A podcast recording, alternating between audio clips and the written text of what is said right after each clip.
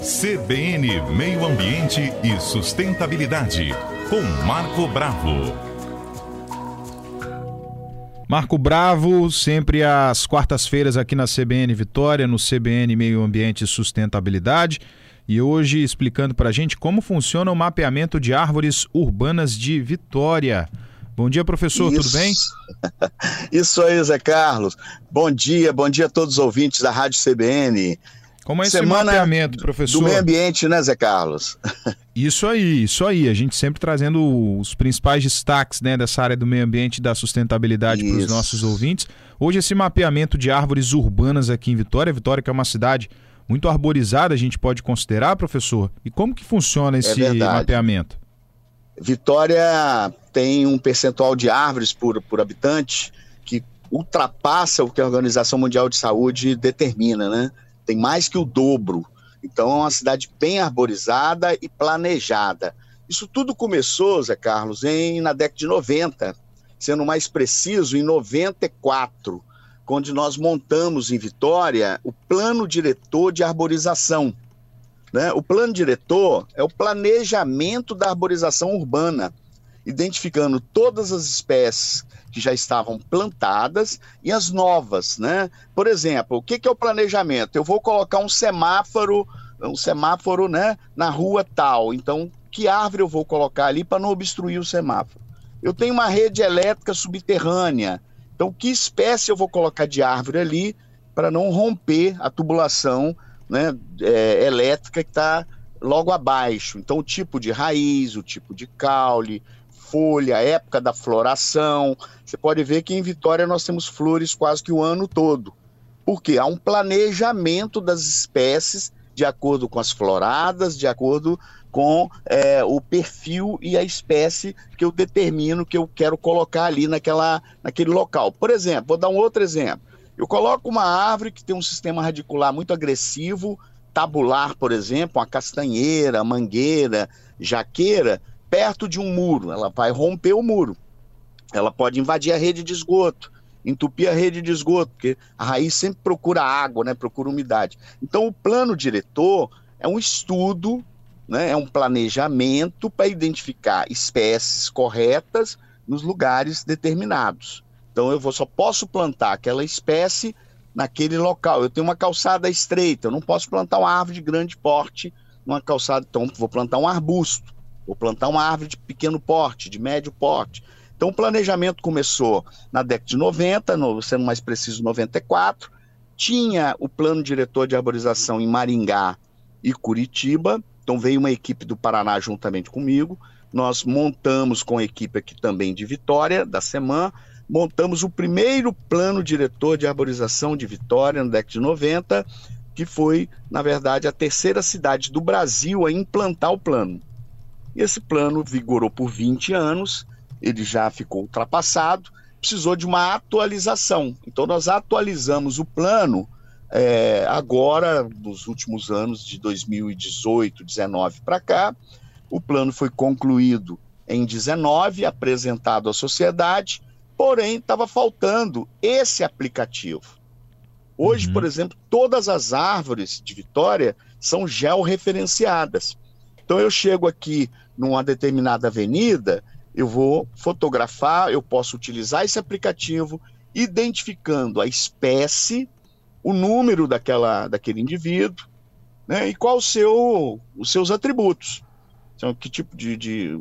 Toda a fisiologia, morfologia e fisiologia da planta eu posso ter nesse aplicativo. Inicialmente eles estão só identificando as espécies, mas posteriormente você pode agregar no aplicativo que está na prefeitura de Vitória, depois vocês podem disponibilizar né, esse endereço para moradores de Vitória poderem ter acesso.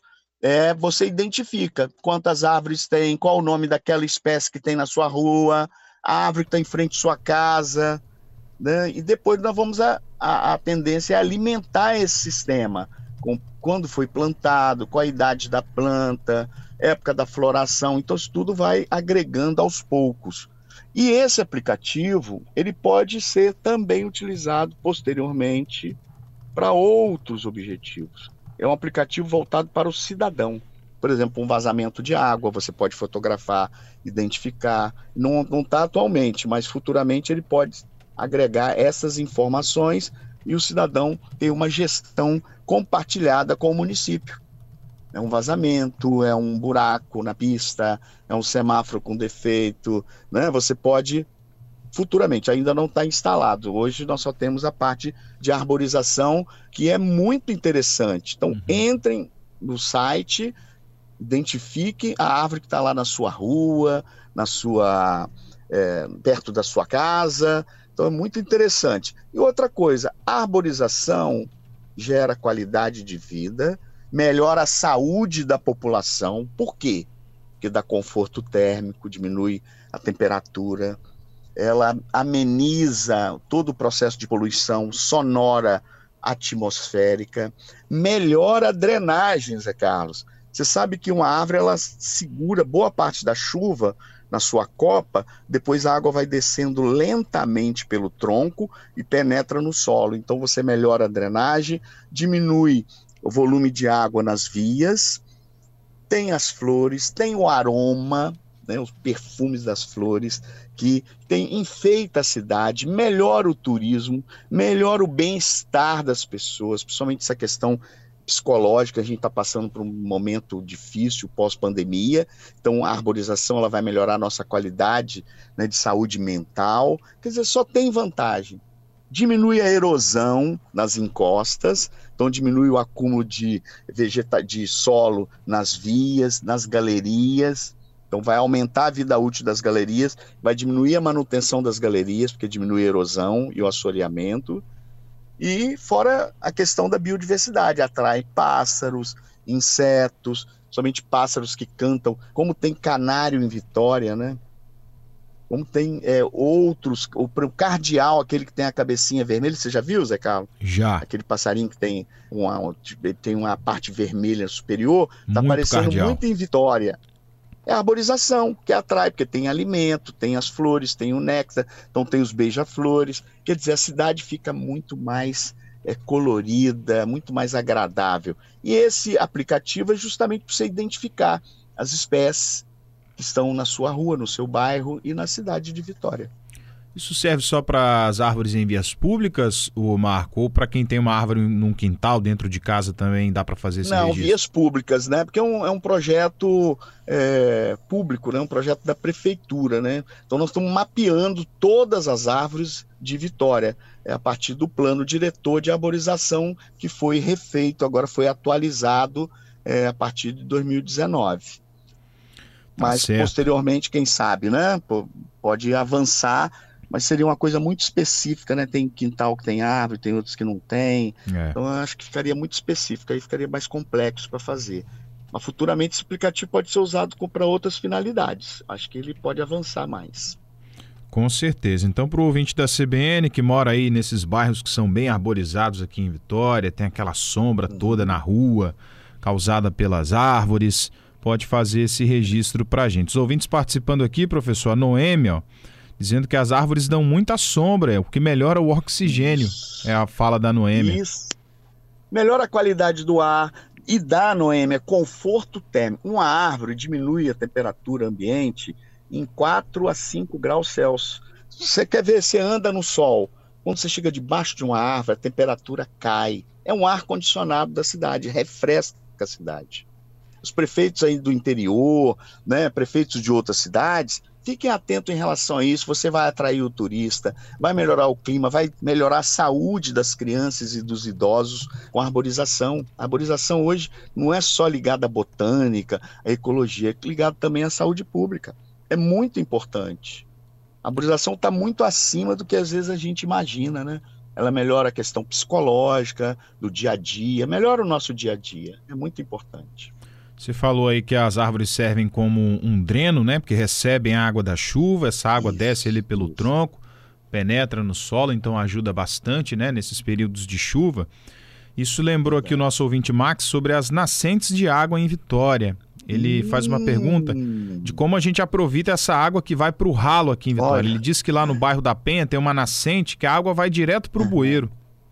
Isso, olha, é, tem um projeto aí, mas ainda está no papel de, foram catalogadas nascentes de Vitória e selecionadas 25 nascentes com maior abundância de água. Por exemplo, ali no Moscoso tem uma nascente fantástica com um volume de água considerável.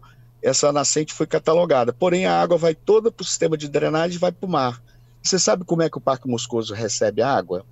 Como os parques de Vitória recebem água? Caminhão-pipa. Olha, Olha, o custo para o município. Então seria muito interessante não só catalogar, já estão catalogadas e identificadas as principais nascentes, mas também utilizar essa água para os parques, para irrigação urbana, né? Você vai diminuir o custo com o uso de caminhão-pipa, né?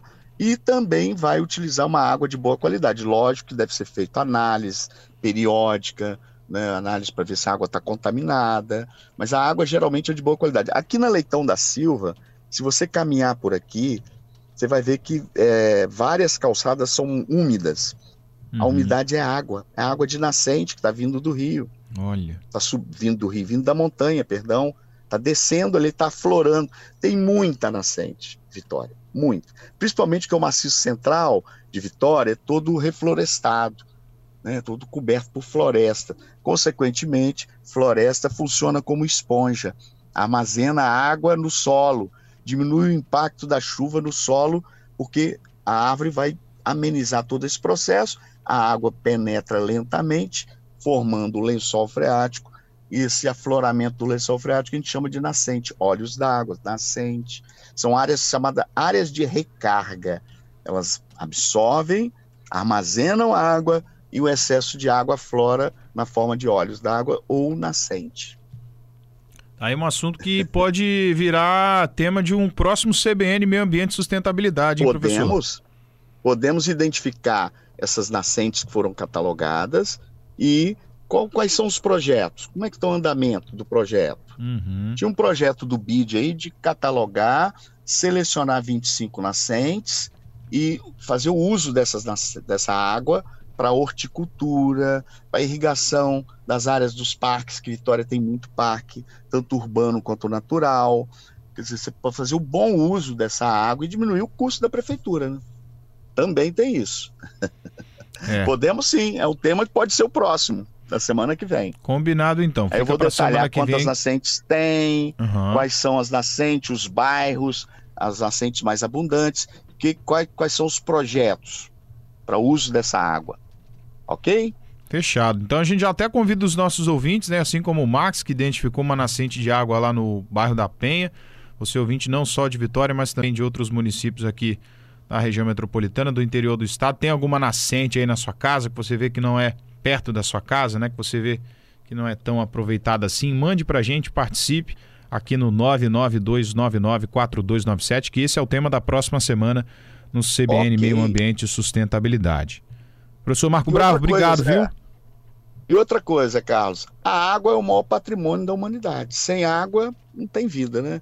Então vamos aproveitar a água que a gente está produzindo aqui a partir do maciço central. A natureza está dando essa água para gente. Vamos aproveitar. Um é grande isso. abraço a todos os ouvintes da Rádio CBN.